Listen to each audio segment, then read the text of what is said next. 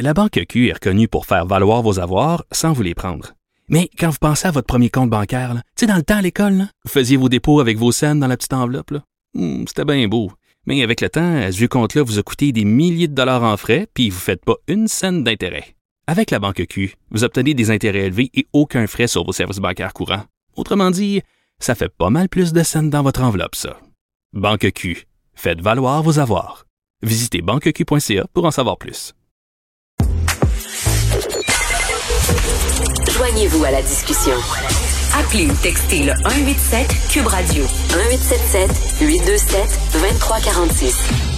C'est l'ami Vincent Dessureau. Je dis tout le temps, j'aime ça quand Vincent parle de porn ou alors de cannibalisme. Mais il y a une troisième affaire que j'aime. C'est quoi? Les études inutiles. Oui. J'aime Euh, ça. Puis D'ailleurs, moi, je veux que tu écrives un recueil des pires études inutiles. Tu arrives tout le temps avec des études complètement débiles. Puis là, on se demande, en écoutant ça, ils ont vraiment mis de l'argent. inventé ou mais tu vois il y a beaucoup d'é- il y a beaucoup de chercheurs faut croire hein, qui ont du temps libre parce que l'étude dont je vais te parler ça, ça fait quatre ans quatre ans qu'elle euh, ben, qu'elle est en cours pour arriver à la conclusion Quatre ans. Quatre ans de travail, euh, en, en fait, à l'université de Tasmanie. Là, alors, on est euh, en Australie, qui voulait répondre à, un- à une question que la science se pose depuis peut-être des millénaires, euh, Richard. Les wombats. C'est quoi ça? Wombats, on dirait une espèce de grosse marmotte euh, en Australie. On n'a pas ça chez nous, là. Mais vous imaginez une marmotte bien potelée, là, c'est un wombat. Et euh, le wombat fait des caca ca- en cube. C'est le seul animal qui fait des caca, c'est des petits cubes. Mais des cubes bien définis, là, avec euh, les coins et tout ça. Mais non, mais t'imagines, ça va faire mal en Christie quand ça sort. Ben, ben, c'est pour ça que ça mystifie les chercheurs dans le monde de la nature depuis longtemps. Ben, ils ont rien qu'à y ouvrir les fesses, puis ils vont voir s'il si y a le rectum carré. euh, there you go. Ben, D'ailleurs, la théorie, c'est qu'il y a personne qui avait vraiment fouillé euh, dans le rectum de Wombat parce que ce qu'on disait, Richard, c'est que la première théorie, là, c'est que c'est vraiment, euh, ils ont l'anus carré et qu'à la fin, donc du cycle de digestion, c'est vraiment le, le, le, le bout qui forme les carrés, les cubes. Ben oui. Il y a comme une machine à cubes juste à la fin qui fait plouc, plouc, plouc et qui te coupe ça en cubes. Euh, L'autre théorie, Mais il faut que tu aies le, le rectum carré. ben c'est ça. C'est la théorie, C'est qu'il y avait le rectum carré puis que le, le, le- l'anus il fait la trancheuse à la fin, un peu un peu comme ça. L'autre théorie, c'était que le wombat avec ses pattes faisait un carré avec son caca mou. Ben, t'as rien qu'à les filmer, puis tu vas le voir.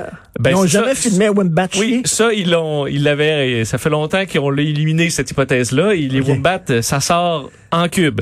Alors après euh, un accident euh, en voiture, une voiture qui a frappé un wombat qui était ouvert de partout, euh, des euh, agents de la faune ont remarqué que les cacas étaient déjà carrés dans l'intestin. Alors, le carré se forme beaucoup plus tôt qu'on croyait au niveau de la science. mais-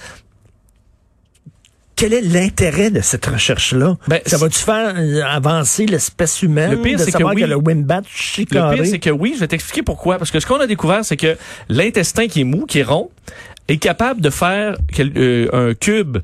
Parce qu'il y a des zones plus tendues, d'autres moins tendues, qui ont aspiré plus de liquide, d'autres moins. Alors, un tube rond est capable de faire un carré. Et ça, pour les certaines compagnies qui ont besoin de faire une forme là, au bout d'une chaîne de montage ou je sais pas dans quel scénario, on pourrait donc, on, sait que c'est possible de faire avec un tube rond du carré.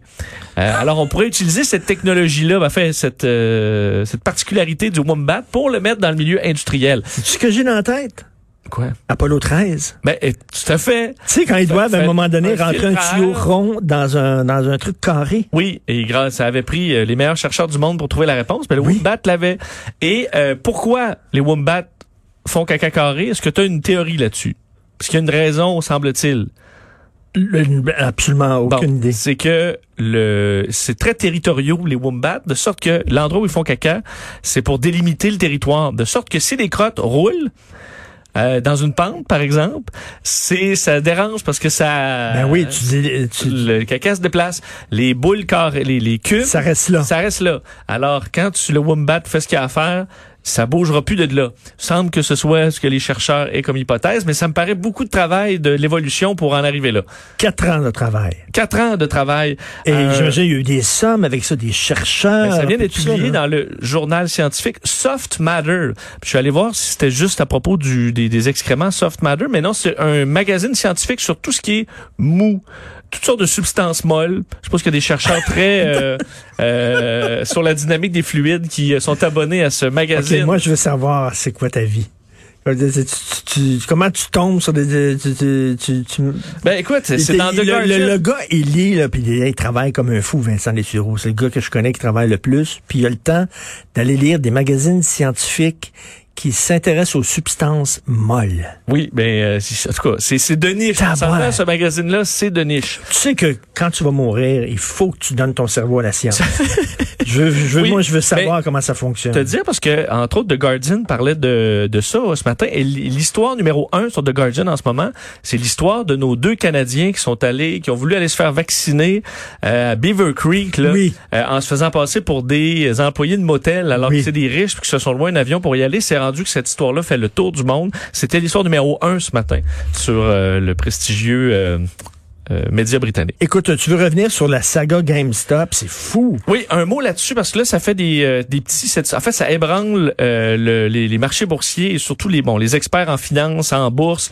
Euh, je rentrerai pas sur tous les détails de GameStop, là, mais c'est C'est comme une révolution. vous- Ouais, c'est un peu une révolution du, fait par euh, c'est des gens sur des forums euh, bon qui décident qu'une action ou parce que surtout aux États-Unis où il y a moins de réglementation, tu peux là rappeler très rapidement, tu peux en quelque sorte miser sur le fait qu'une action va baisser, de sorte que tu vas vendre en gros là je simplifie beaucoup là, tu vas vendre un peu des actions en quelque sorte que tu pas en t'engageant à ce que tu les rachètes euh, après un certain temps, en espérant que tu vas les racheter moins cher, que tu les as vendus, et là tu fais un profit. Euh, le problème, c'est quand l'action se met à monter, t'es faite parce que tu es obligé de racheter des actions euh, que à- au prix qui sont et ça fait encore plus monter l'action de sorte que ça crée un effet d'entraînement puis là tu te retrouves vraiment dans le trouble de sorte que certains internautes avaient ciblé l'action de GameStop qui est un vendeur de de, euh, de Comme jeux vidéo EB Game- comme un Games. EB Games donc quelque chose qu'on voit de moins en moins et on disait dit- on décidé d'acheter massivement des actions et ça a fait exploser l'action d'ailleurs aujourd'hui hier Pas, pas fâcher, pas fâcher ceux qui font du short selling. Tout à fait. Donc, ce qu'on appelle le short selling, la vente à découvert. Là, ce que ça fait, Richard, c'est que toutes les actions, les compagnies un peu dans le même profil, c'est-à-dire des compagnies, entre autres des compagnies de centres d'achat, euh, des compagnies dans le cinéma, euh, comment les actions montent depuis hier parce que les short sellers euh, rachètent. Parce qu'on veut se débarrasser, parce qu'on a peur que ça crée une réaction en chaîne et que plein de forums se mettent à attaquer les Bon. short sellers. OK, juste une forme de militantisme. Là, c'est, c'est, c'est des Oui. gens qui font comme un gros finger à Wall Street.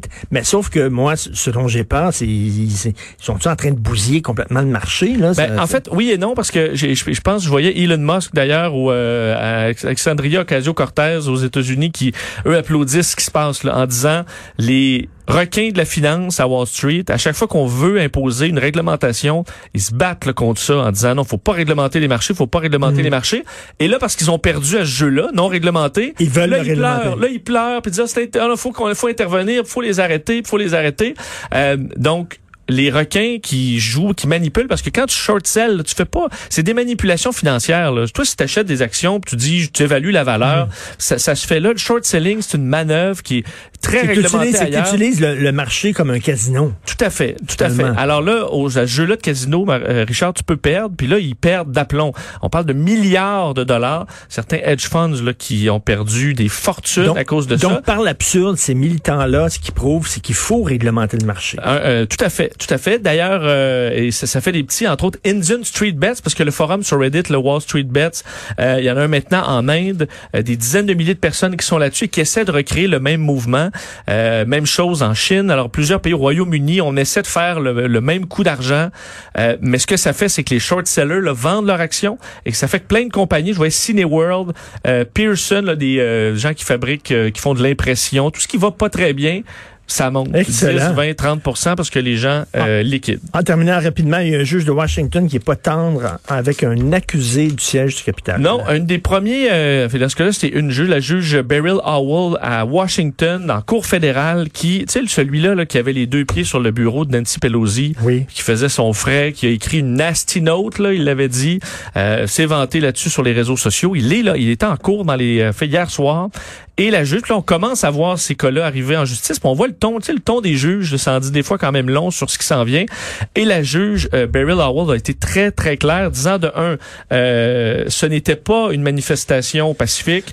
Des centaines de personnes sont venues à Washington pour, euh, bon, essayer d'empêcher le transfert pacifique de, euh, de bon, de, de, de- du, du gouvernement. Elle dit, nous vivons encore à Washington avec les conséquences de ces violences-là, Oui. juste en dehors de cette cour. Vous le voyez, c'est un, un rappel visible de ce qui s'est passé, parce qu'évidemment, il y a des, de la garde nationale partout. Euh, et en disant que le titre des offenses, des chefs d'accusation qui lui sont donnés ne reflète pas l'ampleur du crime qu'on reproche à cet homme-là. Bref, elle l'a varlopé un peu à gauche et à droite, disant qu'il n'y avait Bravo. aucun respect pour la Constitution, que c'était un danger pour euh, la communauté. Lui dit que c'est un bon monsieur, puis qu'il va s'expliquer, qu'il s'était rendu aux policiers facilement. C'est sûr, il y avait son image partout. Il y avait rien d'autre à faire que se rendre. Mais on voit que les juges semblent vouloir Bravo. être sévères face à eux. Alors, les procès vont commencer. Il y en a 150 qui sont devant la justice et il y en a plein d'autres qui vont s'ajouter. Donc, je trouve moins drôle maintenant euh, ce, homme-là, Richard Barnett, qui avait les deux pieds sur le bureau de Pelosi. Merci beaucoup, Merci. Vincent. Reste avec nous, euh, avec nous parce que là, il faut que je chiale contre Benoît. Mon tabarnak.